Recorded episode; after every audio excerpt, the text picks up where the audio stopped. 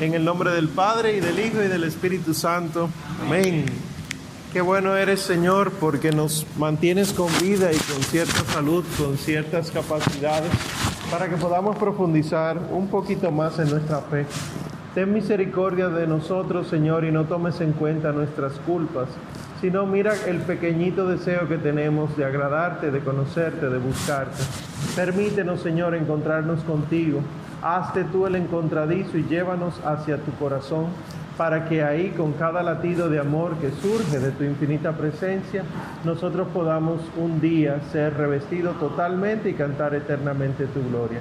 Lo pedimos por Jesucristo, tu Hijo, nuestro Señor. Amén. Creo en Dios, Padre Todopoderoso, Creador del cielo y de la tierra. Creo en Jesucristo, su único Hijo, nuestro Señor que fue concebido por obra y gracia del Espíritu Santo.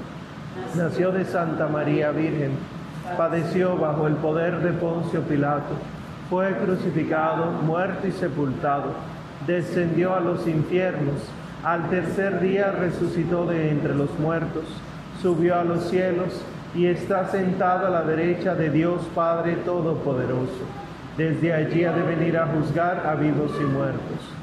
Creo en el Espíritu Santo, la Santa Iglesia Católica, la comunión de los santos, el perdón de los pecados, la resurrección de la carne y la vida eterna. Amén. Todos los santos de Dios rueguen por nosotros. Pueden sentar. Bueno, pues hoy concluimos. Tenemos el noveno y el décimo mandamiento.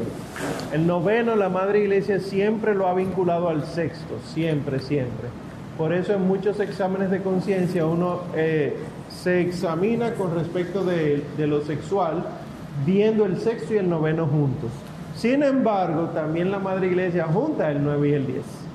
Porque aunque en materia el sexto y el noveno tratan de lo mismo, lo afectivo sexual, en cuanto a norma moral, noveno y décimo tratan de lo mismo que es la concupiscencia, la atracción hacia lo malo.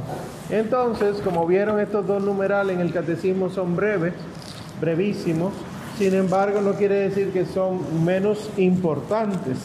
El noveno mandamiento es no codiciar los bienes del prójimo, básicamente, eh, pero sobre todo la mujer del prójimo. Y el décimo es no codiciarás ninguna propiedad, nada del prójimo. Primero la mujer, lo afectivo, etcétera, y segundo lo material. Sus impresiones de lectura, ¿qué les pareció? ¿Por qué en relación de, al hombre? El hombre no codiciará a la mujer del prójimo. Y, y no la mujer al hombre. La mujer, no.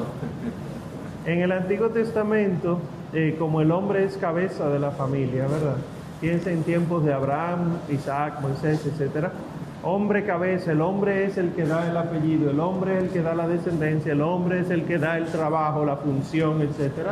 Entonces la mujer se entrega al hombre. La mujer es dada al hombre y todavía hoy el papá de la novia es el que la entrega al esposo, al futuro esposo, al novio. O sea, eso sigue siendo así porque Cristo es cabeza. Sin embargo, el mandamiento primero de crecer y multiplicarse, dice, dejará el hombre a su padre y a su madre y se unirá a su mujer. O sea que siendo la mujer entregada al hombre, primero el primer paso lo da el hombre de renuncia. Entonces ya nuestro Señor Jesucristo aclara un poquito más en los evangelios que también eh, sucede con la mujer. Pero la mujer es más desde el aspecto, el pecado de la mujer sería más desde el aspecto del adulterio, las mujeres que fueron encontradas en adulterio, y entonces el Señor aclara. Y el hombre que ya se ha llevado a una mujer en la cabeza, ya cometió adulterio. Bien, sus impresiones de lectura. Yo entiendo que con estos dos se puede dar un retiro, con estos dos mandamientos. Sobre la pureza de corazón, la puritas cordis. Vamos a ver, cuéntenme de sus lecturas. Pausa.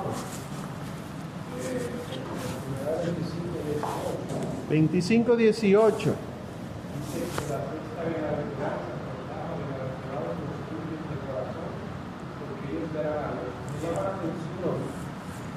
que dice, los corazones limpios designan a los que han ajustado su inteligencia y su voluntad a las exigencias de la santidad de Dios, principalmente en tres dominios, la caridad, la castidad o rectitud sexual, el amor de la verdad y la ortodoxia de la fe. Ortodoxia. Ortodoxia de la fe. Sí. Interesante que la Madre Iglesia proponga esas tres características o los tres dominios donde debe actuar la pureza de corazón. Es interesante porque está diciendo que el ser humano es, no es solo, o sea, es integral, es cuerpo y alma, pero no es solo psicología, sino que también hay otras cosas en el ser humano y no es solo biología, sino que también está el aspecto intelectual. Y no es solo razón, sino que también está el aspecto espiritual y une la famosa definición de San Pablo que dice cuerpo, alma y espíritu. Nosotros como Iglesia Católica no, no hacemos diferencia entre alma y espíritu. Sin embargo, cuando Pablo empezó a escribir sus cartas, su teología, él sí hacía la diferencia de alma y espíritu, porque los griegos hacían la diferencia de alma y espíritu. Nosotros sabemos que el alma es espiritual. El alma es espíritu. Pero cuando los griegos se referían al espíritu, se referían a la parte intelectual. Y por lo tanto, el ser humano es cuerpo, alma, lo trascendente, y espíritu. O sea, lo que hace que yo sea yo es el conjunto de esas tres cosas. Insisto, ya la Madre Iglesia no hace esa diferencia, sino que es una diferencia filosófica, lo de alma y espíritu. Y por eso la Madre Iglesia se queda en cuerpo y alma. Porque el cuerpo incluye la mente y el alma eh, anima, valga la redundancia, la mente. O sea, yo pienso desde donde mi alma me enseña a pensar. Y si yo no educo mi alma, entonces mis pensamientos van a ser malos, porque eh, podrá más la concupiscencia, como vimos en esos dos mandamientos. ¿Quién más? Si me voy muy filosófico, me avisan. Una cosa, Dije sí, porque, bueno, yo te lo pregunto no solamente de la parte teológica, sino como médico. Ajá. Por el tema de que siempre hay una, un debate de que el corazón anida sentimientos, pero el, el corazón es un órgano que nos permite la vida por las palpitaciones, los Sí. oxígeno, todo. Pero entonces, ¿qué tanta certeza tenemos de que esos sentimientos que se dicen no, no están conectados directamente al cerebro, que es el órgano pensante?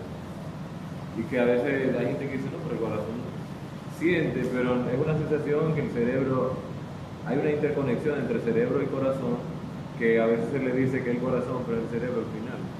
Algunos científicos explican eso. Médicamente uno considera el corazón como una bomba y también en algunas funciones como una glándula, Eh, pero no como un lugar donde se almacenan sentimientos. Sin embargo, sí se ha visto que dependiendo de los, senti- los sentimientos están contenidos en algunas partes específicas del cerebro, los núcleos basales. Eh, sin embargo, sí se ha visto que dependiendo del sentimiento o la emoción, el corazón manifiesta ciertas, eh, ciertos latidos, ciertos ritmos que pueden ir afectando a la persona. Y no estoy hablando de hipertensión, etcétera, sino eh, el dolor que uno siente, por ejemplo, cuando uno ve algo muy eh, entristecedor, uno siente un dolor en el pecho, uno siente que se le contrae esto. Claro, hay muchísimas explicaciones, que los músculos intercostales, que no sé qué cosa, pero desde toda la humanidad se ha asociado los sentimientos al corazón. Pero es porque el corazón se siente. Eh, Uno percibe el corazón con cierta facilidad cuando uno se hace consciente de este tipo de cosas.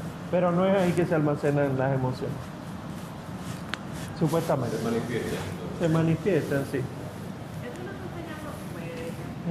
Eh, hay unos médicos, o sea, en el estómago, bueno, en el estómago, no también entendido que hay como unas, Uno siente cosas dependiendo de la emoción. ajá, y que tiene, hay algo, no es neuronas, sino como, por ejemplo, cuando uno tiene una ansiedad, estrés, que te da eso, ¿no? Hay personas que sufren, de eso, o sea, también Sí. va ligado con eso. Nosotros, Eso llamamos es, es médico, pero no es médico. Nosotros hemos visto el cuerpo humano desde la medicina, pero entendiendo el cuerpo como nosotros queremos, no como el cuerpo es. Y por eso no conocemos el cuerpo, cómo funciona adecuadamente. Primero porque no está funcionando adecuadamente. Desde la caída el cuerpo está dañándose. O sea, cada ser humano va cayendo en la muerte física, la muerte biológica y también la muerte espiritual, a menos que se ha infundido el Espíritu Santo y la persona lo acepte.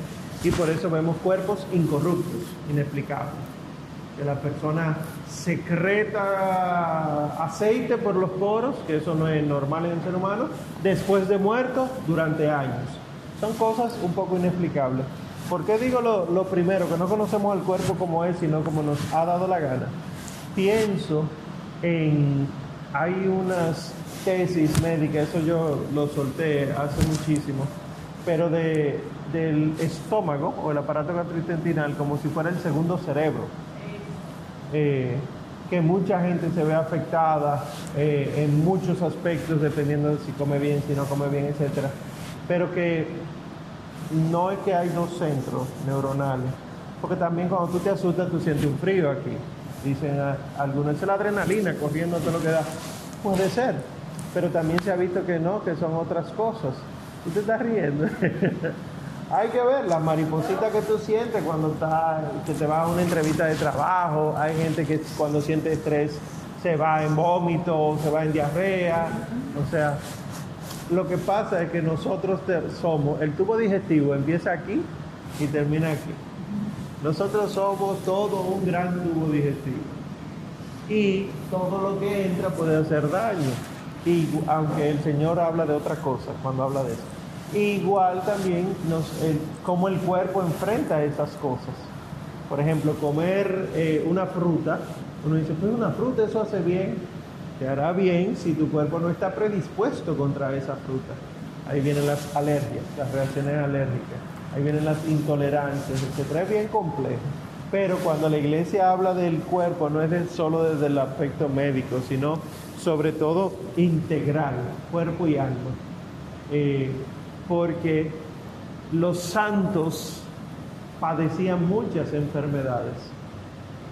Uno diría, bueno, pero si están con Dios, su cuerpo debería estar funcionando mejor.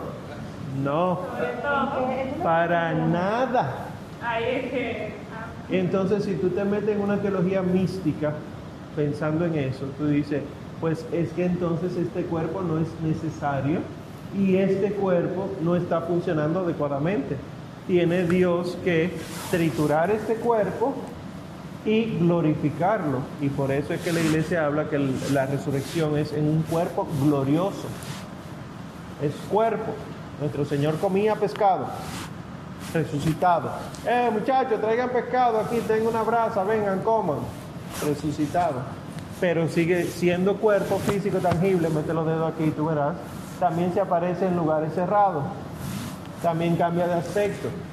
Señor, si te has llevado a mi Señor, ¿dónde lo has puesto? Pero María, este cuerpo glorificado, no lo entendemos, no lo conocemos. Y se puede pregustar un poquito en los santos, santos que están en dos lugares al mismo tiempo, ¿verdad? Que lo hemos hablado, la bilocación. Pero es físicamente imposible, según la física de Newton que tú te vas a la física subatómica, la teoría de las cuerdas, y dices, sí, lógico, ahí. Pero es que no estamos hablando a nivel subatómico, ni macrocósmico. O sea, nosotros estamos hablando de que con la resurrección a nosotros se nos van a aplicar todas y cada una de las leyes de la física que todavía no hemos descubierto y se van a descubrir, pero también seremos capaces de sobrepasarla cuando sea necesario. El ser humano no estará sometido a la ley, sino que la ley fue hecha para el hombre, no el hombre para la ley. Hasta ahí va todo lo que el Señor nos propone, o nos manda más que propuestas. A ver, sus lecturas, olvídense del cuerpo, la pureza.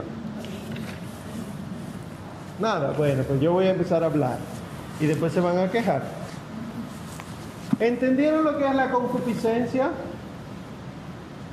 No, sí, abran la boca. Sí, ¿Qué es la concupiscencia? Eso es pregunta de examen. La inclinación al pecado. La inclinación al pecado. No, es el pecado sino la inclinación a pecar. Ajá, exactamente. La concupiscencia no es el pecado. El pecado es una cosa, la concupiscencia es otra. Yo tener la inclinación a pecar, eso se llama concupiscencia. Porque concupiscencia quiere decir dejarse llevar por la pasión. O sea, padecer en las emociones. Que en las emociones yo no tengo una participación activa. Ya le estoy dando unas cuantas orejitas de cómo debe ser la vida cristiana. Es que yo soy así. Es que cómo uno controla esto. Es que en medio de un pique, punto suspensivo. Si es así, eso es concupiscencia. Y la concupiscencia, que tú no la controlas, normalmente lleva al pecado. ¿Por qué? Ojo, la iglesia clara, la concupiscencia no es mala. El que siente deseo de pecar puede cortarlo y no pecar. Por lo tanto, no es mala. Además, la iglesia dice, tú puedes tener sentimientos para hacer lo bueno. Esa inclinación es concupiscencia también. Pero la iglesia ha preferido dejar la concupiscencia solamente para la tendencia al pecado. Cuando tú tiendes a hacer la gracia, el querer hacer lo bueno no te hace automáticamente bueno. Por eso es que el, el camino al infierno está pavimentado de buenas intenciones. Buenas intenciones no te hace bueno, pero sí te inclina a hacer lo bueno. Malas intenciones no te hace malo, pero sí te inclina a hacer lo malo. Esta es la concupiscencia. Y en la concupiscencia nosotros tenemos que estar bien alerta porque la teología protestante que se ha metido entre nosotros a través de muchos movimientos, sobre todo movimientos carismáticos, no estoy hablando de la renovación, sino pseudo renovación, eh, estos movimientos protestantes, de teología protestante, dice que si tú lo sientes, ya es malo. Y entonces está el otro extremo, que no es protestantismo, sino que es modernismo. Si salió de ti, no importa, malo es que tú lo hagas. Si te llegó un pensamiento de matar a alguien en medio de un pique, siempre y cuando tú no lo mates no pasa nada. Eso es modernismo, eso está mal. Tan malo como está lo otro. Si te llegó el mal pensamiento, ya tú no sirves, te vas a morir, te vas para el infierno. No hay nada que tú hagas.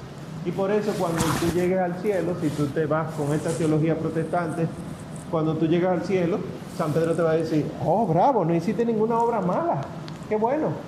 Pero después te va a decir también, ¿y dónde están las buenas? Porque tampoco hiciste nada bueno, porque según esa teología, no hay nada que haga el hombre que pueda ser bueno para agradar a Dios. Y aquí vienen los problemas. ¿Qué sucederá con el alma en el juicio particular que no hace lo malo, pero que tampoco hace lo bueno? ¿Qué pasa en esa alma? Es muy fuerte. No es que se la ponemos difícil a Dios, porque para Dios no hay nada imposible, pero hace que uno mismo rechace la creación que Dios puso en uno. ¿Qué puso Dios en mí? ¿Qué hizo Dios de mí? ¿Cuál es mi naturaleza? Dios me creó a su imagen y semejanza. De naturaleza humana, pero con aspiración a la vida eterna. Pero entró el pecado. Se hiere el alma, se hiere el cuerpo. Y desde el momento de que somos concebidos, aspiramos al cielo, pero no ahora. Nos entra la pereza, la ira, la lujuria, la envidia. ¿Quién quiere ir para el cielo? Sí, ahora, no, después de Navidad. Vamos primero a pasarla en familia y después nos vamos para el cielo. Y aquí uno refleja mucho los conceptos que uno tiene sobre el cielo. Cuando el cielo tiene una realidad litúrgica y la gente no le gusta ir a misa o ir a una adoración. Entonces el infierno es más chulo, porque en el infierno tú gozas más de tu libertad. Cree la gente, libertad. Libertad es yo hacer lo que me dé la gana. No, eso ya lo hemos hablado en otras eh, ocasiones. Y el numeral 2515, que eh, la definición que da es la segunda oración. La teología cristiana le ha dado el sentido particular de un movimiento del apetito sensible que contraría la obra de la razón humana. Esa sería la definición de concupiscencia.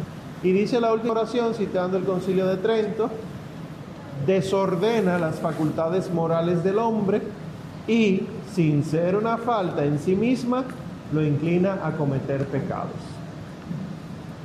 Aquí vemos entonces que si esto es así, yo puedo decir, como dice el Padre Nuestro en latín, et ne nos inducas in tentaciones, que no es, y no nos dejes caer en la tentación, sino, y no nos induzcas a la tentación. Sería la traducción literal del Padre Nuestro, más antiguo que existe, que es el latín, además del griego del Evangelio de Mateo. O sea, Dios, no nos induzcas en la tentación, no nos metas en la tentación. Mucha gente entonces le, le, chilla el disco que tiene en la cabeza. Dios no tienta a nadie. Pero lo está diciendo el Padre Nuestro. Si lo estamos diciendo, que las tentaciones no son malas, que la concupiscencia no es mala. Que dependiendo de lo que tú hagas con ella, puede ser buena o puede ser mala. Y entonces parte del Catecismo 25, 17, 18 y 19, con la puritas cordis, la pureza del corazón y más que pureza como sustantivo, lo pone como un hecho, la purificación de facere, hacer. ¿Qué dice de la purificación del corazón?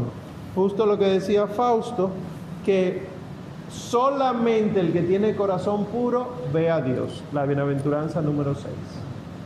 El que no tiene pureza de corazón no ve a Dios. Quiere decir que de las bienaventuranzas yo no voy a elegir las que me gusten, sino que tengo que cumplirlas todas. Porque si voy para el cielo, ¿cómo estaré en el cielo sin ver a Dios? Imposible. Quiere decir que todos los redimidos tienen que ser puros de corazón. Y ustedes lo saben porque hay una realidad de purificación en el más allá que se llama purgatorio que es mejor vivirlo aquí para empezar y no allá eh, para terminar. Dice el 25-19, la segunda oración, la pureza de corazón es el preámbulo de la visión. ¿Entendieron eso? No, la, la pureza de corazón es el preámbulo de la visión, la visión beatífica es el nombre completo. ¿Qué es la visión beatífica? El poder ver a Dios. La visión beatífica, en el principio Dios no se mostró a nadie. Y Él le permitió a los ángeles verlo. Pero para eso los puso a prueba. Algunos vencieron, otros fracasaron en la prueba. Igual al ser humano. El ser humano tendrá la posibilidad de ver a Dios cara a cara. Esa es la visión beatífica. Nadie puede ver a Dios y quedar vivo pero Él nos va a conceder esa gracia y nos dice que eso ocurre solamente sin pecado. Y por eso habla entonces el catecismo, la oración siguiente a esa, ya desde ahora esta pureza nos concede ver según Dios. No vemos a Dios, pero estamos viendo como Dios ve, que es una cercanía a, a la visión beatífica. Y por eso dice Santa Teresita del Niño Jesús y de la Santa Paz, yo quiero empezar a vivir mi cielo aquí en la tierra. Se puede, no solo se puede, se debe. Porque yo debo ser testigo de Dios, no de Jehová. Testigo de Dios, ver a Dios lo más posible, ver su obra para que otros lo vean en mí. Así como Moisés se eh, veía a Dios cara a cara, entre comillas, no lo vio cara a cara. Sin embargo, su rostro salía resplandeciente. Así era eh, o es el ser amigo de Dios. Sin embargo, la pureza es un combate. Yo espero que esto esté bien claro para todos ustedes. ¿Verdad que sí?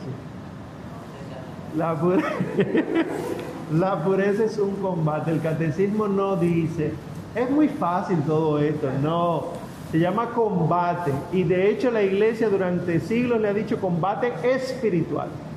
El combate espiritual no son las oraciones de guerra que muchos grupos dicen, vamos a hacer oración de guerra esta noche contra Halloween. Eso no es combate espiritual.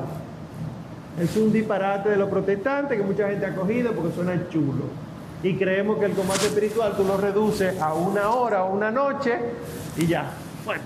Salí fortalecido en el Señor. No, Señor, es un combate diario, dice el catecismo. Y eh, eh, abarca muchas cosas el combatir contra la concupiscencia y los apetitos desordenados. Empieza diciendo, el 25-20, antes de, de los guiones, ¿verdad? Las rayas, tiene mi edición. Con la gracia de Dios, sin la gracia nada, con la gracia todo. Con la gracia de Dios lo consigue, o sea, eh, luchar contra la concupiscencia y los apetitos, mediante la virtud y el don de la castidad. Miren ahí. El combate espiritual no empieza tú cerrando los ojos, repitiendo muchas veces una oración con la luz apagada. Eso no es combate espiritual. Empieza con la castidad. Quiere decir que un verdadero combate espiritual empieza con uno mismo, pero no los disparates que también dicen los nueva era de ahora. Yo tengo mis propios demonios, yo tengo que pelear con mis propios... No, va va de ahí, no sea disparate. Nosotros tenemos un sincretismo rarísimo, pero bueno, el Señor ha ido purificando, esperemos que sí. La virtud y el don de la castidad, dice de la castidad que es virtud y que es don. Quiere decir que siendo virtud es mía y yo la ejercito. Y que siendo don no es mía, me la dan, debo pedirla. Interesantemente el catecismo dice virtud y don de la castidad. Quiere decir, ¿cómo yo puedo ser casto? Poniendo de mi parte para que Dios me dé la castidad. Ora como si todo dependiera de Dios y trabaja como si todo dependiera de ti. Han oído eso, ¿verdad? Un santo por ahí. También mediante la pureza de intención. Aquí hay otro problema. Si recuerdan el eh, la, las- la primera parte de este módulo, estamos en el segundo, hablábamos que para que una obra fuera correcta desde el punto de vista moral, la intención era importante. Y entonces, ¿cómo yo combato espiritualmente? Corrigiendo mis intenciones.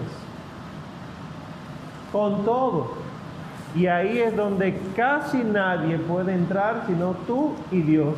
Y a veces ni tú mismo sabes cuáles son tus intenciones del desorden tan grande que tienes.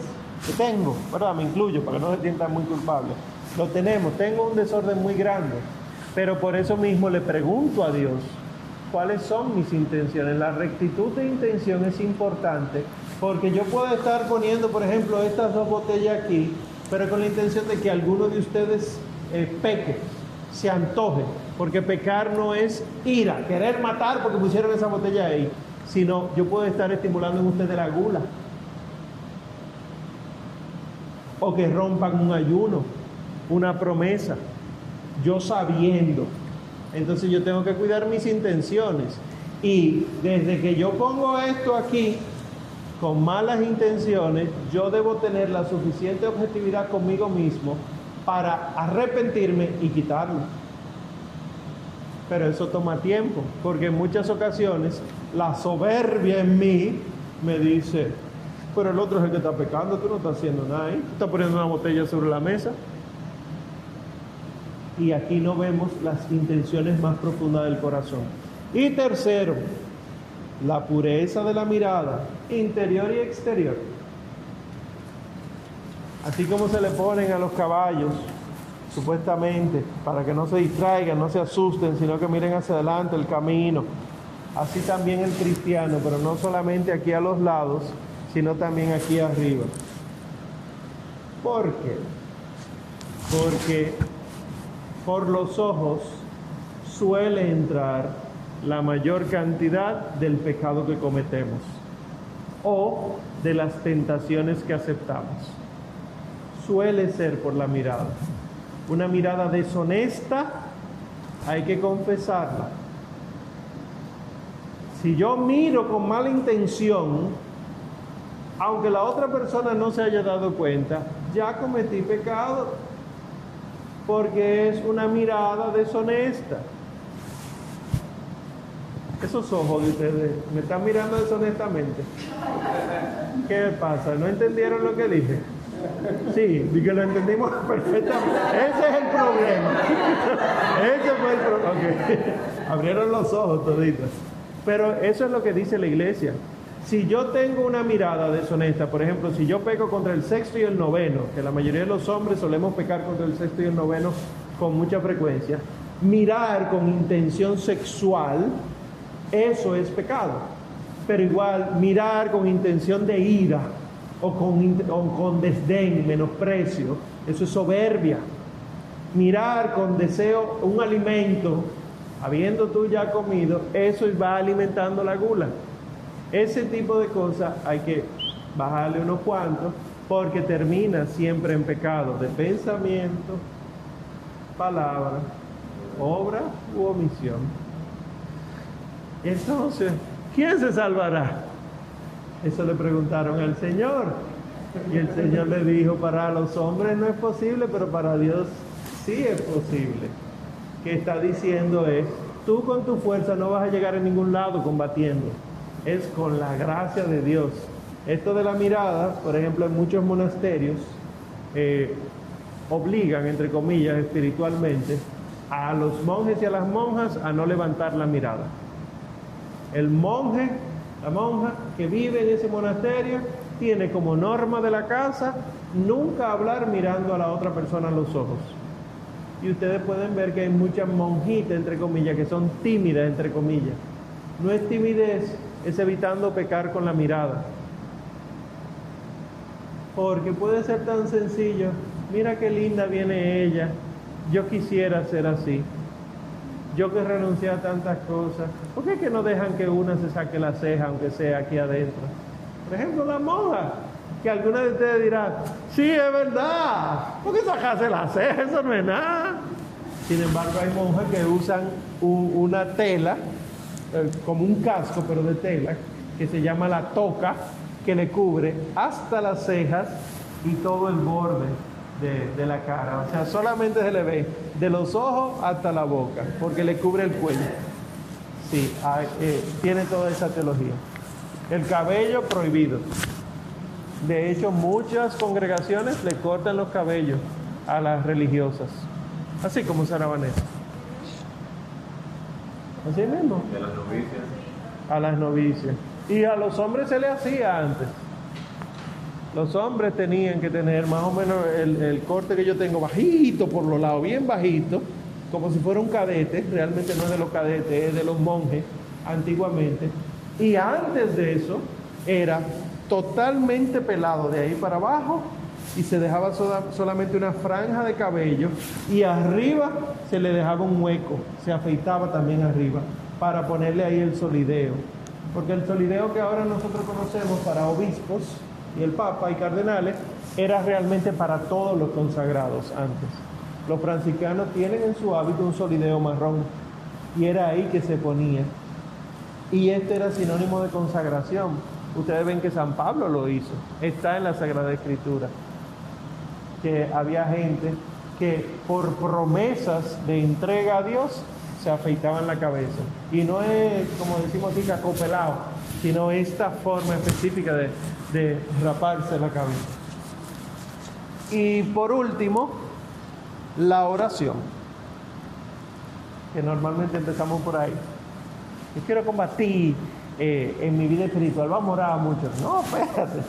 Sí, está la oración eh, y está citando aquí a San Agustín las confesiones, pero el capítulo 6, cuando San Agustín descubre o nos narra que descubre que la continencia, porque él era totalmente incontinente, lo saben, ¿verdad? San Agustín tuvo muchísimas mujeres, sexualmente hablando, antes de ser San Agustín, ¿verdad? Agustín. Agustín, y déjame aclarar, Agustín Agustín tuvo muchísimas mujeres, muchísimas mujeres y tuvo hijos, Agustín. Pero entonces después se convirtió. ¿Perdón? ¿A qué edad se convirtió? Yo realmente no me sé la edad, pero... Muy tarde, muy tarde. Tarde. Él empieza las confesiones diciendo... Las confesiones son sus confesiones. Es una autobiografía.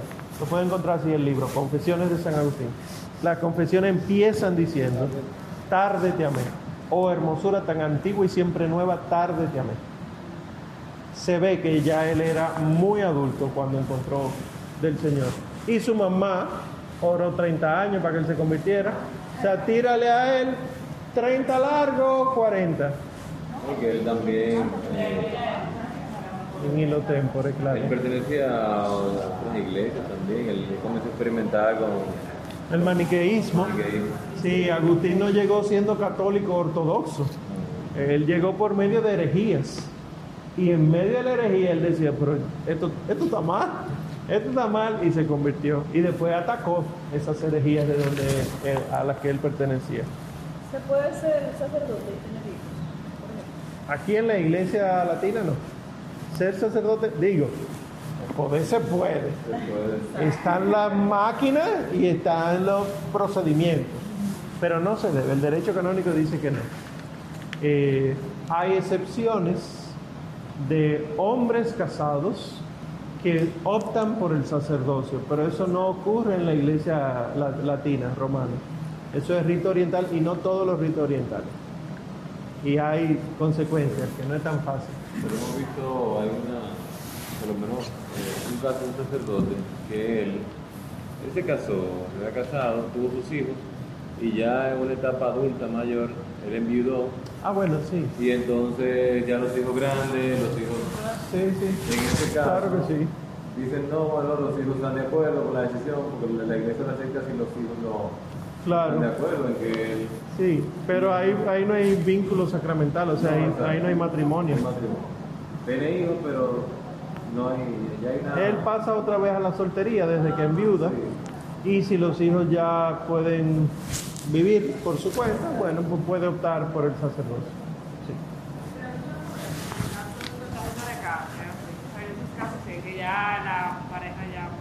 Sí, pero no que la mates. No, no. Siempre, siempre se aclara, siempre se aclara. Porque, no, no sé. Si matas a tu pareja, el derecho canónico lo contempla, yo no estoy relajando. Una persona que mata a su cónyuge no puede optar por un sacramento. No por eso, sino que atentó contra lo más sagrado que es la vida humana. Entonces dime tú, ah, ya me aburrí de mi mujer, déjame matarla para meterme al seminario. O de, de, de, de unidad y Sí, no, nada de eso, nada de eso. No somos locos, pero si está en el derecho canónico es porque hubo, aunque sea un loco, aunque sea un loco hubo. Y ya veo que aquí hay unos cuantos que dicen, bueno, el 25-21, a mí me interesa mucho que entendamos eso. 25-21, la pureza exige pudor. Punto. Cortitica esa oración. ¿Qué quiere decir eso? Porque se revolotearon unas cuantas cosas en los intestinos de algunos. Dice el 25-22. El pudor protege el misterio de las personas y de su amor. Invita a la paciencia y a la moderación en la relación amorosa. Exige que se cumplan las condiciones del don y del compromiso definitivo del hombre y de la mujer entre sí. El pudor es modestia, inspira la elección de la vestimenta, mantiene silencio o reserva cuando se adivina el riesgo de una curiosidad malsana, se convierte en discreción. Por eso yo digo que se puede dar un retiro con esto. ¿Qué está diciendo? El que quiere salvarse tiene que cambiar su mirada, su apariencia, su intención. Ordena la vestimenta. ¿Qué quiere decir esto? Pues nada más hay que eh, irse, por ejemplo, a los mensajes de Nuestra Señora en Fátima, 1917, que ella dijo, vendrán muchas bodas que ofenderán a nuestro Señor Jesucristo. 1917, Fátima. Vendrán modas que ofenderán a nuestro Señor Jesucristo. Y en las oraciones de consagración al Sagrado Corazón de Jesús, hay una que pide perdón a Dios por la inmodestia al vestir. Por eso digo que me interesa mucho que lo entiendan, porque yo no puedo ser verdaderamente católico y vestirme como me dé la gana, sino vestirme para que el otro entienda que yo soy un misterio que hay que respetar y que yo entienda que el otro es un misterio que merece respeto. En el momento mismo en que un hermanito, una hermanita empieza a vestirse de manera indecorosa o inmodesta, yo le llamo la atención, pero tengo que bajar la mirada. Eso se lo pone difícil a unas cuantas personas. Y hay una moda que yo vi en el de San Ángel, hay unos pantalones que que tienen como dos colores. Cuando uno la divisa así, yo digo que, que, que uno, uno tiene que ser muy espiritual para verlo, porque, hay personas en la iglesia que se lo ponen. Uno lo ve como si tuvieran unos pantaloncitos cortititos. Ah, Bueno, sí. Sí, esos eh, pantalones adhesivos. Los Eh. pantalones brasileños le dicen. Sí, que son. Encontré una vez yo en un, un, ba- un boletín parroquial un anuncio de Cebu Jeans. Que no pasa nada que haya un anuncio de Cebu Jeans, pero decía el anuncio: te quedan pintados en un boletín parroquial. Nosotros no necesitamos tanto el dinero como para que se pierdan nuestras almas. Mejor no quedamos sin boletín sépanlo porque que tú lo encuentres en la parroquia no quiere decir que se permite, porque lo que más vemos, como dice Juana, es gente que va al gimnasio en la mañana y después del gimnasio pasa a la adoración, o aprovecha y va a misa, gimnasio, misa, trabajo. ¿Y cómo tú lo ves vestido en la misa? Y tú crees que, eh, dirá alguno, pero tú estás juzgando su corazón. No estoy juzgando su corazón, estoy juzgando lo que veo desde fuera. ¿Tú crees que va con la intención adecuada? Alguno dirá, lo más, eh, eh, lo que privan en conservador entre ustedes. Pero tú no puedes decir eso. Es que la boca habla de lo que abunda en el corazón. Es que el, el cuerpo refleja lo que hay dentro. Es que los ojos, citando a nuestro Señor Jesucristo, son la lámpara del cuerpo. Si el cuerpo está en tiniebla, ¿cuánta más oscuridad habrá dentro en el alma? Eso lo dice nuestro Señor Jesús. Entonces, eh, así empieza este numeral ahí en el catecismo, citando Primera de Juan, que Juan habla de las tres, eh, las tres debilidades del ser humano. La concupiscencia de los ojos, la mirada, la concupiscencia de la carne y la soberbia de la vida. Esas tres, esos tres niveles, grados o, o- o heridas que le hacemos nosotros a la pureza de corazón, son las que hacen que nuestra alma se vaya hacia abajo. Pero, mira, Aquí primero, sí. Habla en medio de la inconsciencia, eh, la purificación del corazón se ve afectada. Sí, muy buena. No, ya vamos a ver. En medio de la inconsciencia, o sea, si tú no estás consciente de lo que estás haciendo, ¿la pureza de corazón se ve afectada? Sí, y mucho. Porque aunque yo no sepa que lo, lo que yo estoy haciendo es malo, sigue siendo malo. Y de hecho, el demonio aprovecha más esa ignorancia de lo bueno para sembrar aún más semillas. Señor, esta es una parábola, cuando crece el trigo con la cizaña. Señor, pero ¿quién sembró la cizaña? ¿No fuiste tú? Y el Señor dice, fue el enemigo en la noche. En la noche, cuando nuestra vida está de noche, cuando nosotros estamos en el pecado, el enemigo siembra. Cuando tú vuelves a la luz, no crea que desde que pasa la luz se desapareció lo malo. No, en la luz se ve todo lo malo. Por eso es un combate. Y en este combate entonces, el que no sabe que está haciendo esto, se ve muy afectado. Y lo peor que hace esta semilla, del demonio es hacer creer que el otro es el que está mal. Yo voy a dejar de venir aquí porque todo el mundo juzga a uno. ¿Por qué no se ponen a mirar la misa en vez de estar mirando a uno con los pantalones eh, del gimnasio? Yo vengo del gimnasio, el otro es el que está mal. Y nunca se, se señala a uno mismo. Esto es propio de Satanás. Ajá, ¿cómo, uno, ¿Cómo ve a la persona o cómo ve el catecismo a las personas que en ese caso se fue con ropa de gimnasio, pasó por la iglesia, pero tenía la necesidad de ir una- a una misa y entró? No debe ser. Nosotros somos muy... Sí. Lo que pasa es que no lo está buscando con todo su corazón. Eso es lo que estamos tratando de discernir. Porque si fuera con todo su corazón, lleva una ropa para el gimnasio para cambiarse. Que esa ha sido mi recomendación a gente que yo le he visto. No hay ducha allá en el gimnasio. Sí, pues llévate una ropa modesta. Tú haces tu, tu ejercicio, tu, tu cosa, te vistes y luego vas a la casa de Dios. Es que no me da tiempo. Termina los ejercicios 10 minutos antes. Porque es descabellado renunciar a lo del mundo para obedecer a Dios. Si fue una sola vez y después la corrigieron, no hay problema. Ah, bueno. Bueno, pues roguemos para que se convierta. Y no lo digo por esa persona excepcional, sino por nosotros. Nosotros no cuidamos la, la pureza de corazón del otro. No la cuidamos. La gente antes, 30, 40 años atrás, para misa se vestía como debía vestirse. Los hombres iban en traje a misa.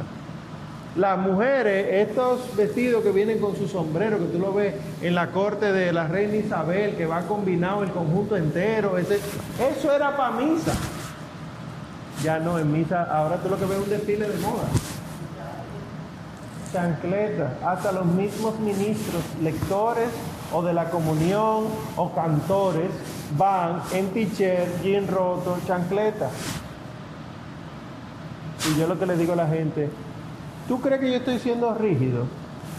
¿Cómo tú verías al sacerdote si viene vestido así? No, el padre no. El padre es el que va a celebrar. Y yo le digo, ¿y tú no vas a estar en la misa? eh? ¿Tú vas a estar desde afuera? Se supone que hay no solamente un decoro al vestir, sino incluso que hay una recta intención en el vestir para la misa. Y no solo para la misa, cuando tú en tu proceso de conversión descubres que la misa no es solo donde tú vives. Tú ahí encuentras a Cristo, tú lo adoras, tú, Él entra en ti, etc. Pero Él te alimenta para que tú salgas a trabajar. Por lo tanto, tiene que haber una coherencia entre lo que yo vivo aquí adentro y lo que yo vivo aquí afuera. Aunque te digan lo que te digan, porque al final, si por tu culpa alguien se va para el infierno, es muy fuerte el juicio que va a venir para donde ti. Porque yo puedo ser causa con un mal vestir de que otro peque y se vaya así para el infierno. Y no sería igual que otro peque cuando yo le digo, tienes que vestirte mejor para venir a misa. Pecó y se murió y se fue para el infierno.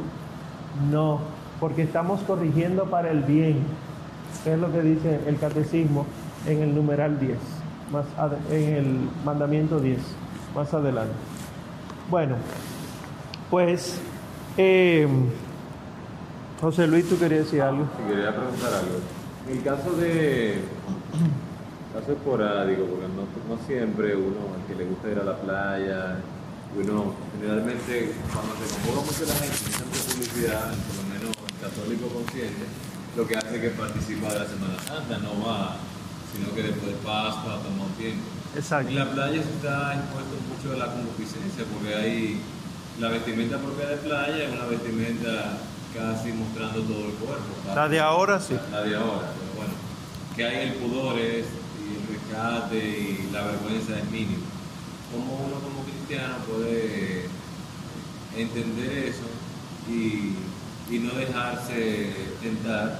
No caer en la tentación en el sentido de los pensamientos de- o del ambiente, que quizás a veces no es muy agradable. Uno puede hacer lo propio, pero cuando ve el ambiente o, o va con alguien no lo puede controlar.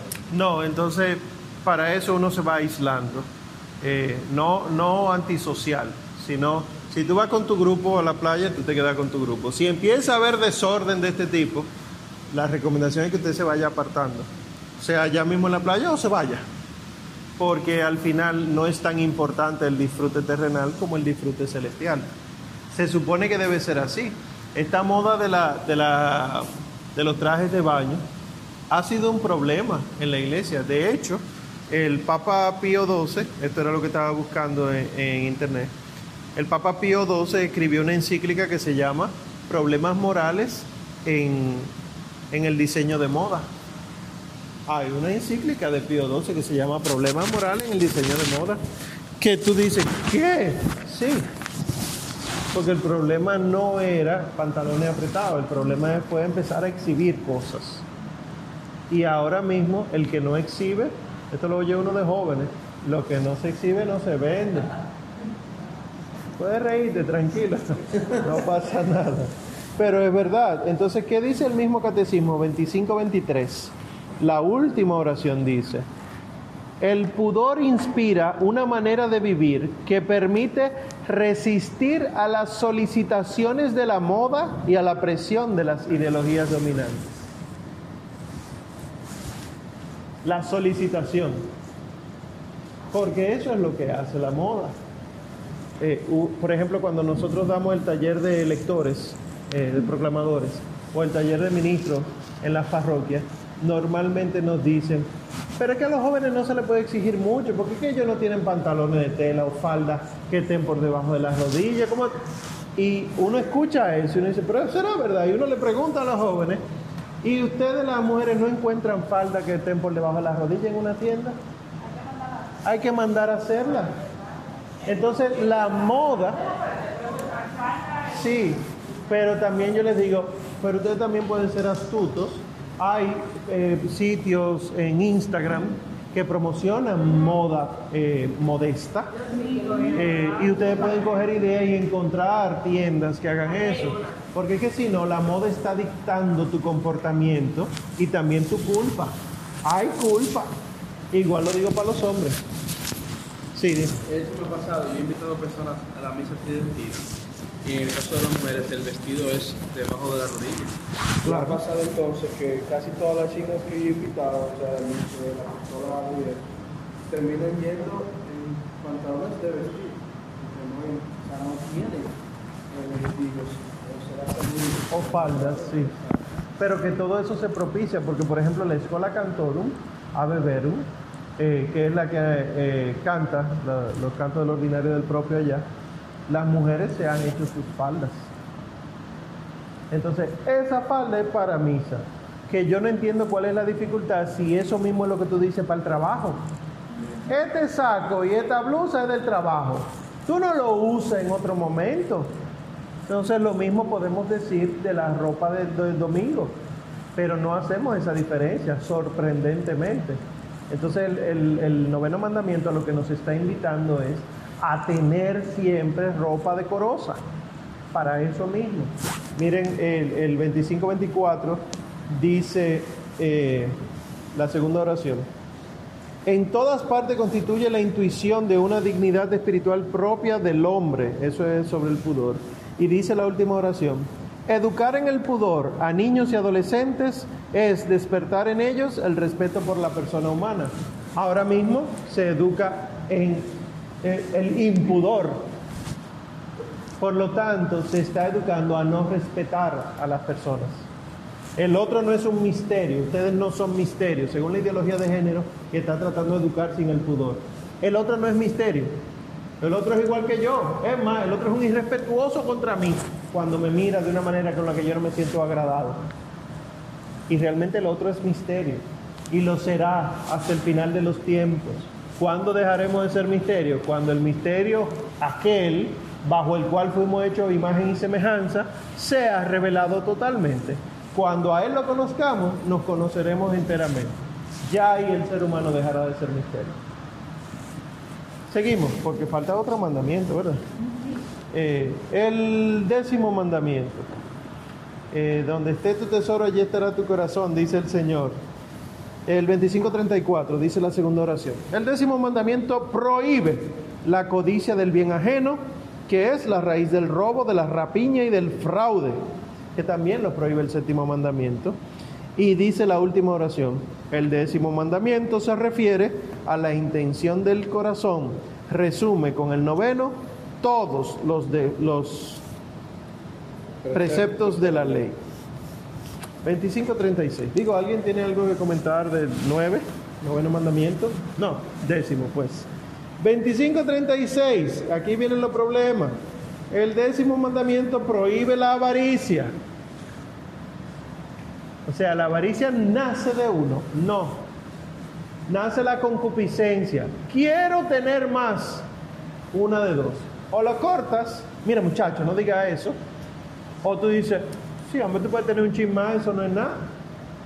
Total, ahora a final de año no te van a dar otro sueldo, no te van a dar una regalía. ¿Cuál es el problema con tú quedarte con algo más o comprarte algo que tú siempre has querido?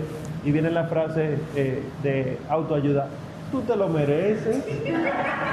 Tú has trabajado todo el año. Eso es Satán ahí, mira, hablando.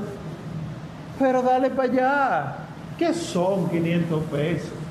¿Qué son mil pesos más? Ustedes han visto ese meme, ¿verdad? De la rana René, con una capucha negra, eso mismo. Eso mismo. bueno, prohíbe la avaricia y el deseo de una apropiación inmoderada de los bienes terrenos. Ahí, ahí está la iglesia otra vez. Inmoderada. Prohíbe el deseo desordenado nacido de la pasión inmoderada por la riqueza y su poder. No solamente es tener de manera inmoderada, sino desear tener de manera inmoderada. Las dos cosas están mal. Pero no está exagerando. El Señor lo dijo del adulterio. También lo dijo de esto. Donde está tu tesoro, ahí estará tu corazón. Aunque tú seas un pobre arrancado, tú lo que quieres tener muchas cosas y en eso centra tu vida, tú no te salvas. Porque no está el pecado solo en el tener, sino en el querer tener. Por eso los ricos no van para el cielo, porque están amasando fortuna. Pero vemos un José de Arimatea, que es San José de Arimatea. Porque renunció a sus bienes, uno que la mayoría de nosotros no renunciamos cuando lo tenemos, que fue la tumba donde él iba a ser enterrado. La tumba del Señor era de José de Arimatea, lo dicen los evangelios. Que te pida a alguien tu tumba, tú eres loco. ¿Sabes todo el lío que yo estoy pasando con, esta gente del cementerio ahora, el seguro y no, mira. Dice, préstame tu tumba para yo morirme ahí. ¿Hasta cuándo?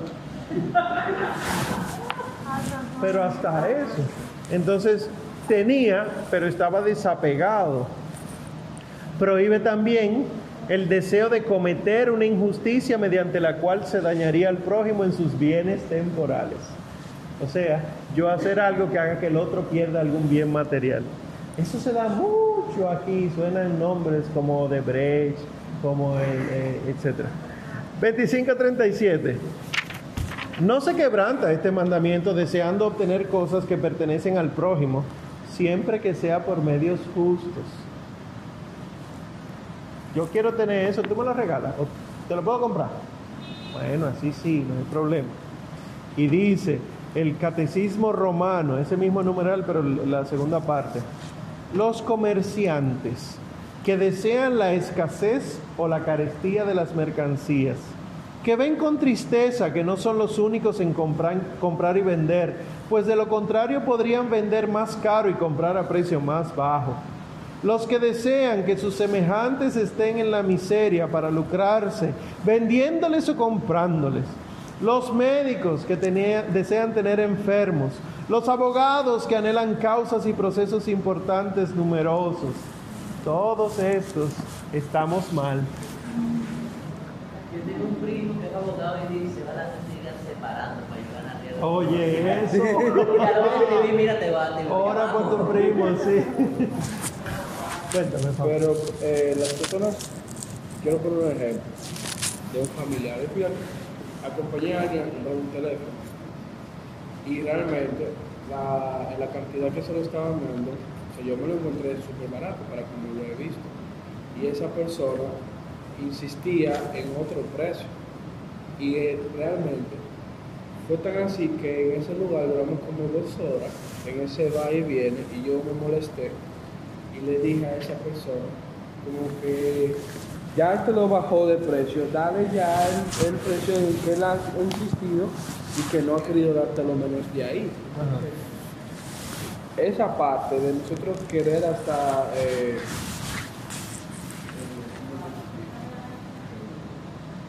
las cosas tienen su valor, querer entonces acomodarlas al valor de nosotros, dar el valor que nosotros que, que creemos que tiene. Hay problemas porque Entonces, eso pero cabe- eso el regateo. Pero que el problema primero no es el regateo, sino la especulación. ¿Cuánto vale realmente un aparato celular? Realmente, no una marca, un aparato móvil, olvídense que tiene marca.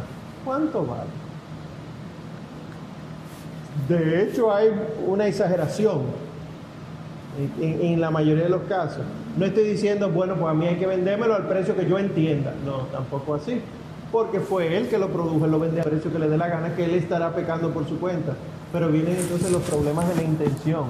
¿Cuál es la intención mía con querer tener un modelo específico? ¿Cuál es la intención mía de poseer una marca específica? ¿Dónde está mi corazón? Es más profundo, porque yo entiendo lo que tú dices, pero ¿quién es el que tiene la razón? ¿El que vende o el comprador? Es que va más allá. Es que el corazón no está puesto en ese intercambio comercial, el corazón está en otra cosa. ¿Y qué pasa con la remuneración del trabajo? El trabajo remunerado, justo, justamente. ¿Cómo? Lo que yo hago, Ajá. ¿Cómo debe ser remunerado la- remunerados los montones de personas que preparan este aparatico? ¿Cómo deben ser remunerados? ¿Qué es lo que nosotros sabemos que está pasando con los que hacen esto? No software, no eh, la, venta de la imagen del producto, sino esto. El metal, el plástico, la, la tecnología. ¿Están siendo verdaderamente justamente remunerados? quienes están incurriendo en grave pecado. Todo eso, el Sagrado Corazón de Jesús, o sea, cuando el Señor se aparece, eh, lo dice. Esto está mal a Santa Bernardita. Lo dice Nuestra Señora en Fátima. La Virgen en Akita, Japón, lo, lo- lo está volviendo a decir. Habló hace como un mes y medio. O sea, ¿qué es lo que está pasando? Y el problema no es una gran empresa que está dominando todo, introduzca aquí el nombre que usted quiera, son cinco grandes potencias comerciales que hay, sino yo, ¿cuál es mi papel en todo eso? Porque al final, el que va a misa y se confiesa soy yo. Yo no puedo pretender que estos grandes empresarios se confiesen y vayan a misa, que lo hagan, que les toca, que se arrepientan, sí, pero ese no es mi trabajo. A menos que yo tenga un- una conexión con alguno de ellos, yo le diga, mira, confiésate, y le cierre el teléfono. Sino cuál es mi papel en todo este proceso. Es a eso que hace referencia. Había una mano por aquí. Sí, Sara hablabas de, de- de lo de los aparatos, pero que con esa gente lo que pasa es que esas fábricas, o sea, los ensamblajes y esas empresas lo tienen en países tercermundistas porque la mano de obra es mucho más económica y terminan siendo mal pagos. Entonces, al final, yo creo que fue aquí que lo hablamos, no sé si fue este módulo en el pasado, no dar el salario justo a una gente es pecado. Y supongo que, bueno, no recibir salario justo no es pecado mío, vendría siendo pecado de otra gente. Pero también, ¿cómo se manejaría el hecho de yo menospreciar mi trabajo? Me explico. Esta es la tarifa del mercado, pero como no estoy consiguiendo, lo bajo. Pero eso, eso yo estoy, yo estoy bien. Eso le trae problema al que tiene esa tarifa, que está haciendo lo justo. Y al final todo el mundo termina bajando y termina pagando un precio injusto porque yo empecé a hacerlo porque, para, para conseguir. Eso es pecado. ¿Qué es lo justo? Es lo que hay que ver. Porque si la tarifa del mercado realmente es exorbitante, como suele pasar, que el, el dominicano promedio no gana lo suficiente para una canasta básica, ¿qué sería lo justo? Sí, pero también se da el otro extremo, el extremo de esto no se paga bien sencillamente porque no le da la bien. También, pero para eso hay institutos, se supone que hay institutos para regular todo eso. Y, y, y los institutos que regulan te ponen los precios horriblemente esto está caro. Yo vi una publicación hace poco que tú consigues en Estados Unidos, creo que fue en la Florida, 10 plátanos por 4 dólares. Y aquí tú estás consiguiendo 4 plátanos por 10 dólares. ¿Y quién es el productor de los plátanos? Eh, o sea, uno está viendo este desorden, pero que al final, si el dominicano ganara para poder comprar a ese precio, no hay problema. Pero lo importante no es ganar más que otros, sino ganar para vivir dignamente. Aquí es donde la iglesia de una vez mete la cuchara y dice que está mal. Porque tú puedes tener el celular tuyo a 80 mil pesos si tú quieres. Está bien, la gente no come con un celular. Pero desde que tú me metes una comida, una, la vestimenta, en los servicios básicos, salud, educación, allá arriba hay problemas. Porque todos estos celulares, ustedes lo saben, en cuestión, en menos de un año, sí, es increíble, pero nosotros queremos caerle atrás a la moda. Y por eso la iglesia dice, no, frena, prudencia, porque puede haber en tu afán tecnológico, por ejemplo, yo me identifico mucho con eso de la tecnología, en tu afán tecnológico de querer este que es mejor que este, este, puede haber un corazón mal ubicado. No es que te gusta, es que lo has puesto como un ídolo. Porque si te gusta, puede no venir y tú no te sientes mal. Sin embargo, ¿cómo está, por ejemplo, ahora mismo a propósito de que mañana el comercial Black Friday y el lunes el Cyber Monday? ¿Cómo están nuestros corazones cuando abrimos el periódico y vemos, mira, cómo se comporta el alma tuya? Ahí es que tú te das cuenta dónde están tus ídolos. Por lo menos contra el noveno y el décimo mandamiento. Juana, primero. Yo, yo encuentro cuando suben los sueldos, entonces también sube la ganancia. Claro que sí. Y yo digo que no es que suban el sueldo, sino que mantengan el nivel de los precios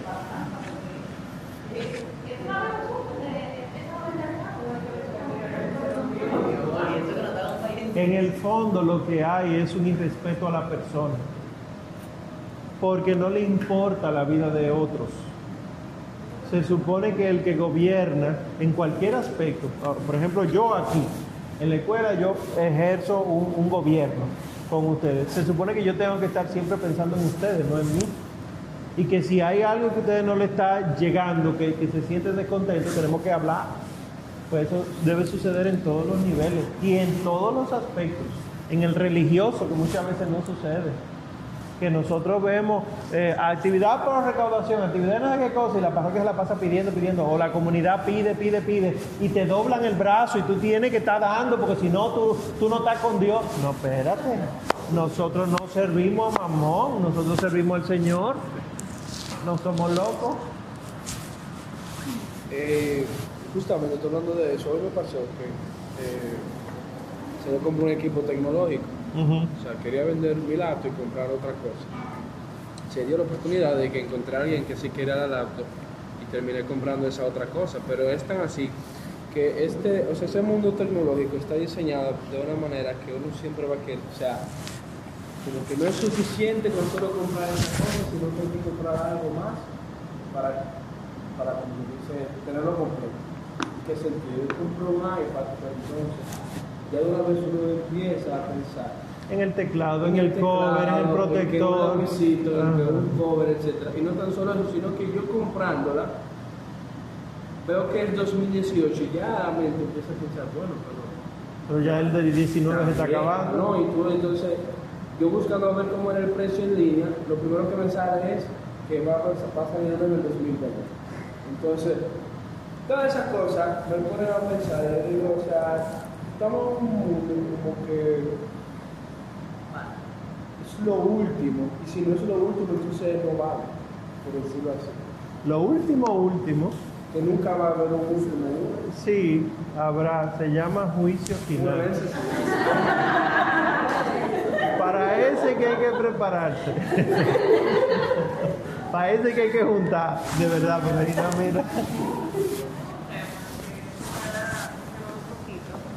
no, mira. un poquito, ya eso Ajá. era asunto de que muchas de las ropas que estamos consumiendo, por lo menos las mujeres de las grandes multinacionales, son hechas en China, Bangladesh, la India, donde las mujeres están, en- o sea, bueno, son hechas por hombres, mujeres que están en, o sea, situaciones horribles. Sí. Eh, laboralmente le pagan poco y todo. Entonces, hay una lucha como, ok, no va a comprar esta tienda porque la hacen en. Eso es un tema. Pero la iglesia invita. que Bangladesh, India, China, no sé qué. Pero la iglesia invita a que nosotros to- tomemos en cuenta eso. No solamente la ropa, la comida. Hubo una acusación hace poco contra Nestlé de que hay mucha, mucho daño en, eh, en- en personas con el cacao. Porque ustedes saben que hay mucho maltrato, trabajo infantil. Hay- que, ah, pero es el muchacho que viene a pedir trabajo. Sí, pero sigue siendo un trabajo infantil, tú sabes. Eh, no se están dando lo- los medios para una educación, para que use zapatos, ropa adecuada, etcétera. Entonces, ¿qué vamos a hacer? ¿Nos metemos en una cueva y usamos fogata, inventamos la rueda de nuevo? Puede ser. no, pero saber pero ah, eso, eso, esforzarse. Porque que nosotros a veces, casi siempre, el Señor dice, mira, te dejé en este mundo, nada contra corriente. Y cuando el Señor vuelve a ver, estamos allá con la corriente, se supone que contra corriente, que te vas a cansar, que te va a explotar, que te vas a retrasar, pero el Señor te está ayudando. Nosotros nos estamos moviendo con la corriente y oímos música de moda, vestimos ropa de moda, utilizamos tecnología de moda. Que la moda no es mala si no le hace daño al ser humano, pero si le está haciendo daño, por ejemplo, como hemos visto el decoro y el pudor, suelte eso, como la música indecorosa los textos indecorosos, las imágenes, aplicaciones de celulares. Yo conozco la historia de un muchacho, eso me lo contó un compañero de él, que, ven aquí, ¿dónde está tu computadora? Tú la tenías ayer, una laptop, una Mac, a todo lo que da. Ah, no, yo la rompí ayer. ¿Cómo que tú la rompiste? Sí, porque me la pasaba metiéndome en las redes viendo pornografía. Entonces, de que eso iba a estar siempre ahí ese aguijón, que yo hice la rompí. Es rom- Bueno, bueno, pero esa fue su decisión. Es mejor entrar manco en el reino de los cielos, tú sabes. Pero tam- también para que veamos, porque yo también me siento así, que tanto apego siento yo a lo material, que entiendo que él no lo hizo del todo bien. Sí, uno piensa eso, pero no estaremos dando demasiada importancia a lo material. Es para pensar. A propósito que viene el adviento, que vamos a hacer retiro, eh, etcétera. ¿Por qué me dolió tanto que él rompiera su Mac? Es para pensar. No, y cuando Porque a mí me dolió. Ah, duele muchísimo. Entonces hay una vinculación ahí. Uno piensa de una vez en los signos de dólares y que lo que yo pude haber hecho, no necesariamente. Para él estaba siendo motivo de pecado y era de él. Para ti puede haber algo en tu vida que está siendo motivo de pecado y cuando tú lo rompas, probablemente va a venir un demonio y va a decir, pero tú pudiste haber regalado eso para que otro peque. Para... Ajá, exactamente. Pero señor, ese perfume pudo haberse vendido y darle el dinero a los pobres. A los pobres lo van a tener siempre entre ustedes. Cállate, juro. Esta es la versión mía. Y acabo entonces eh, con el 2540 y, no, 2544 y 47. 2544, la última oración dice, el precepto del desprendimiento de las riquezas es obligatorio para entrar en el reino de los cielos. Hice las pausas suficientes para que se entendiera, ¿verdad? El precepto del desprendimiento de las riquezas es obligatorio para entrar en el reino de los cielos. Porque el Señor te mandó sin nada. ¿Cómo Él te va a sacar con montones de cosas de aquí? Él te va a sacar sin nada. Hasta sin ropa te mandó aquí. Como, como Terminator. Ah, como Terminator. Y dice el 2547, la tercera oración después de la cita de San Agustín, abandonarse a la providencia del Padre del cielo Libera de la inquietud por el mañana. Abandonarse. ¿Por qué yo me río? Porque yo no sé, el Señor hace como dos años me abrió los ojos con respecto de su providencia. ¿Y cuánto yo peco contra la providencia de Dios? Yo cuando más me fajo, yo tengo que hacer esto para conseguir verdad, porque lo que quiero es esto para la evangelización. Estoy faltando a la providencia de Dios. Yo lo que tengo que hacer para que Dios me provea es no tener nada, porque si tengo todo, ¿de qué me va a proveer? ¿Qué? Omar, pero ¿y el trabajo que el Señor me dio no es parte de su providencia? Sí, para lo justo y necesario para vivir, no para más. ¿Te da de más? Entonces piensa en el hermano. Que eso era lo que hacía la primera comunidad. Esto no es socialismo, ni comunismo, ni nada de esto. ¿Está bien? Eh, tú vas a llegar ahí abajo, él se ha ido bajando la silla. Eh, no es socialismo ni comunismo, porque tú tienes el derecho a vivir con lo que tú estás ganando, pero nunca tu vida de gustos, de placeres, va a estar por encima de la necesidad de otros. Por eso en el décimo mandamiento, quiere, entre las cosas que quiere decir es, trabaja, el, el trabajador merece su paga, el trabajo dignifica al hombre, pero desde que tenga un poco más, dalo, ayuda a otro. Omar, una pregunta. Sí. Porque siempre y choca un poco con la providencia de Dios, aunque no debería. El que tiene trabajo generalmente no está, le da para guardar algo, le recomienda que al Claro que sí. que ahorre el 10% de su salario y que si pueda ahorrar más y privarse de algunas cosas que pueda hacer, eso. lo pueda hacer ahorrar. Llega un momento en que tiene esos ahorros, eh, aunque no lo esté atesorando como una gran riqueza, hay ciertas cosas que en un país como este no, no se dan. Una, Claro. una seguridad Social social adecuada. adecuada, la alta, alto costo también, la inestabilidad de los trabajos, Sí. que tú hoy estás trabajando y mañana no sabes. Sobre todo en el sector público. Público o privado, por ejemplo, el sector público, cambio de gobierno Exacto. cada cuatro años, que todo ese tipo de cosas hacen que, que uno sienta o no le duela tanto al hermano, o sea, se preocupa, bueno, tengo que preocup- preocuparme por mí, por los más cercanos, Claro, claro. y hasta qué punto uno no pega y hasta qué punto uno puede ser eh, desprendido sin quedarse, como tú decías una vez, no es que tú vas a vestir tanto para vestir a otro. Lógico. ¿En qué nivel tú puedes hacer?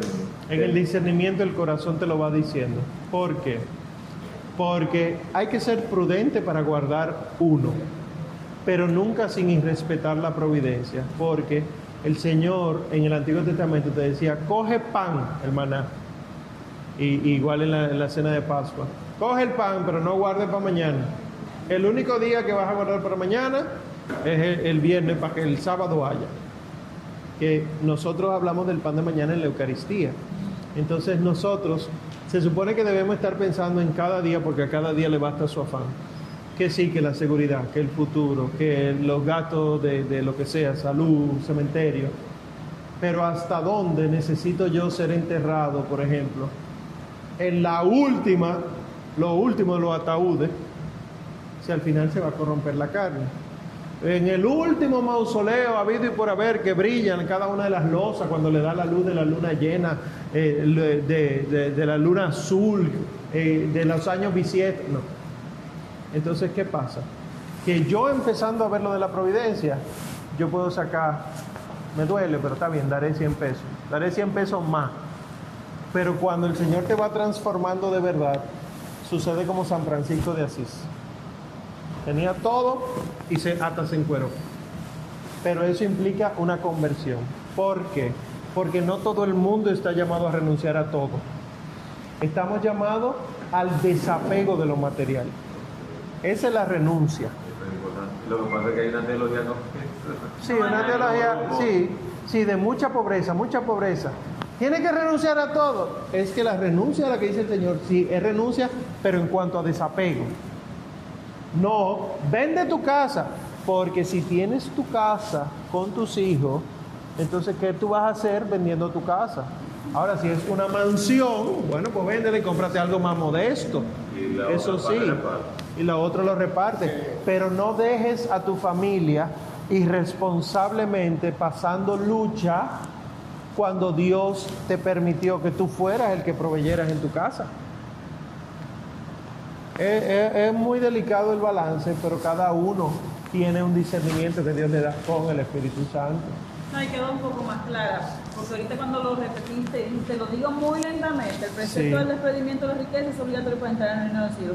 Y ahí me quedaba la duda porque cuando hablamos, por ejemplo, de la lectura donde está el joven rico, Sí. Señor le dice, yo, yo digo Tiene todo lo que que tiene. ese corazón, y por eso le digo específicamente a él. Eso. No es como que todo, bueno, hay una realidad donde Sí, la sí. iglesia que te pide a todos en cierto momento hacer este, y yo digo, pero es que esto no es para todo el mundo. Sí es cierto, es la pega lo que tú dices, o sea, que a mí no me cuesta tenerlo, no tenerlo y compartirlo, obviamente, pero hay quienes sí, su corazón está ahí, su tesoro, entonces eso sí, eso es llamado a... Como el caso de Saqueo. Saqueo devolvió lo que había robado y cuatro veces el que le había hecho daño, pero Saqueo se quedó con algo. O sea, Saqueo no pasó a la indigencia. Sea, la gente rica de los evangelios que siguieron al Señor, siguieron siendo ricos, pero sin apego. Por ejemplo, los amigos de Betania, Lázaro, María y Marta, era gente que tenía cuarto. Siempre le estaba dando comida al Señor, no es fácil. Entonces, ¿qué pasa? Lo que ellos no eran opulentos. Por eso el Señor pone la parábola del pobre Lázaro, que no es Lázaro de Betania, y el rico Epulón. Epulón quiere decir el que malgasta, el que siempre está banqueteando. Eso es lo que quiere decir Epulón, no es un nombre. Eh, Lo malo del rico Epulón era haber sido Epulón, no haber sido rico.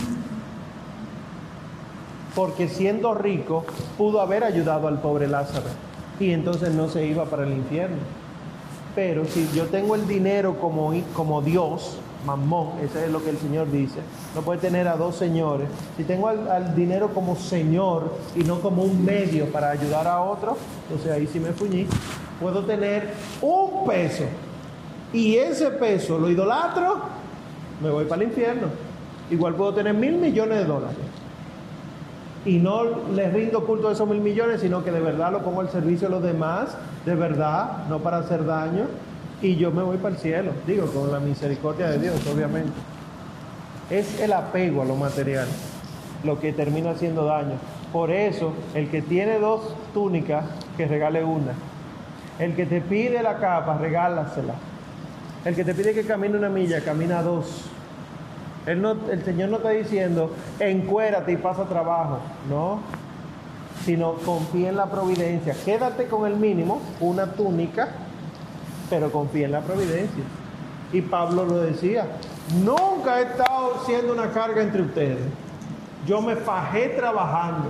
Pa- Pablo tejía eh, eh, tiendas de campaña, era tejedor. Y él decía, por eso el que no trabaje, que no coma.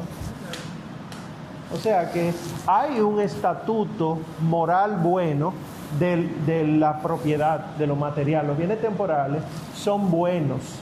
Si se le da buen uso, son mejores. Si se le da mal uso, son malos. Pero de por sí, esa mesa no me hace daño. Pero si yo idolatro esa mesa, yo no me voy para el cielo. Qué delicado, porque yo sé que se predica de todo. La última del curso, la última pregunta del curso entero, un invitado. Mal, no, lo que, lo que estaba diciendo de sería, debería compartirlo si gano de más. O sea, yo debo siempre vivir con lo justo. Y en el caso de que yo gane de más, ¿está mal ahorrar entonces? No. Ahorrar para cosas necesarias no está mal, claro que no. Para yo ahorro para gusto, viajar, por ejemplo. Si es gusto tras gusto tras gusto, mal. Pero que realmente es un, un- un estímulo de la sociedad moderna. Tú eres feliz si te complaces tus gustos. Por eso, ¿quieres verte más bella? Llama ahora. ¿Quieres verte más fuerte? Llama ya. Todo esto es compra, compra, compra. Serás mejor si tienes, tienes, tienes. Y nunca te dicen, debes ser, ser, ser. Entonces, ahorra. pero nunca el ahorro por encima de las personas necesitadas. Yo lo pongo eh, a manera de ejemplo, siempre tendremos a los pobres. El Señor está hablando claro, es que no nos gusta, pero con un ejemplo cercano, bien local. ¿Cuándo tú puedes ahorrar heavy en tu vida? Cuando la señora del servicio de tu casa, tú le estés pagando sus problemas dentales que suelen ser caros o algún problema de salud, pero ella gana, pero tú sabes que con lo que ella gana no le da para eso. Cuando su hija que le dio dengue, tú, ella puede cubrirlo porque tú le estás dando algo más. Cuando esa señora de la casa esté bien, igual el portero del edificio, igual el jardinero, porque tú estás ayudando, entonces está bien. Pero yo voy a trabajar para mantener al país. Exacto. Porque te quiere ganar el cielo, no un viaje a, las islas de Grecia. Que el viaje a la isla de Grecia la vamos a hacer todito al final de los tiempos. El Señor va a decir, vengan, eso es Grecia, eso lo hice yo, eso es África, eso lo hice yo, Israel, eso ahí fue que yo me encarné. Lo vamos a ver todo, lo sabremos todo. Todos esos gustos van a ser pasajeros, aunque ahora quisiéramos, y si podemos, hagámoslo, pero nunca en detrimento de otro. Esa era la última. Entonces, la semana que viene hay examen. Pero como el examen ustedes lo hacen de una vez, aquella vez lo hicieron en 20 minutos, entonces vamos a, también a compartir. Vamos a salir a cenar o a invitar la cena para acá. No sé si la Pucamaima nos dejará pedir pizza. Y comer aquí, sí. No sé si se puede, tengo que preguntar. Pero para que sepan que vamos también a compartir, no Navidad, Adviento, la semana que viene. ¿Está bien? ¿Alguna pregunta? Profe, ¿cómo va a salir el examen? Igualito que el anterior. O como dirían todos los profesores, no va a salir nada que no hayamos dado. Quería citarles el Catecismo de San Pío X y el Catecismo Romano, búsquenlo, está fenomenal, eh, sobre el, noveno y el décimo mandamiento. Lo único que le voy a recomendar es lo que dice eh, el catecismo de San Pío X. ¿Cuáles cosas hay que tomar en cuenta para tener la pureza de corazón? Y él dice, una sola, las postrimerías. Y entonces la otra pregunta es, ¿y cuáles son las postrimerías? Y él dice, las postrimerías son cuatro. La muerte, el juicio, el infierno y la gloria. Esa es la única recomendación que él da para el combate espiritual. Pensar en la muerte. Memento mori. Acuérdate que morirás. Si tienes siempre tu muerte pendiente, no acumulará nada aquí. No la, mira, hay que bajar la mirada, nos vamos a salvar. Amén. Vamos a ponernos de pie. Hay una frase famosa que dice, que le dice la Biblia, pero no es un buen consejo.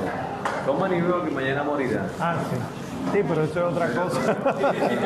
eso fue una queja.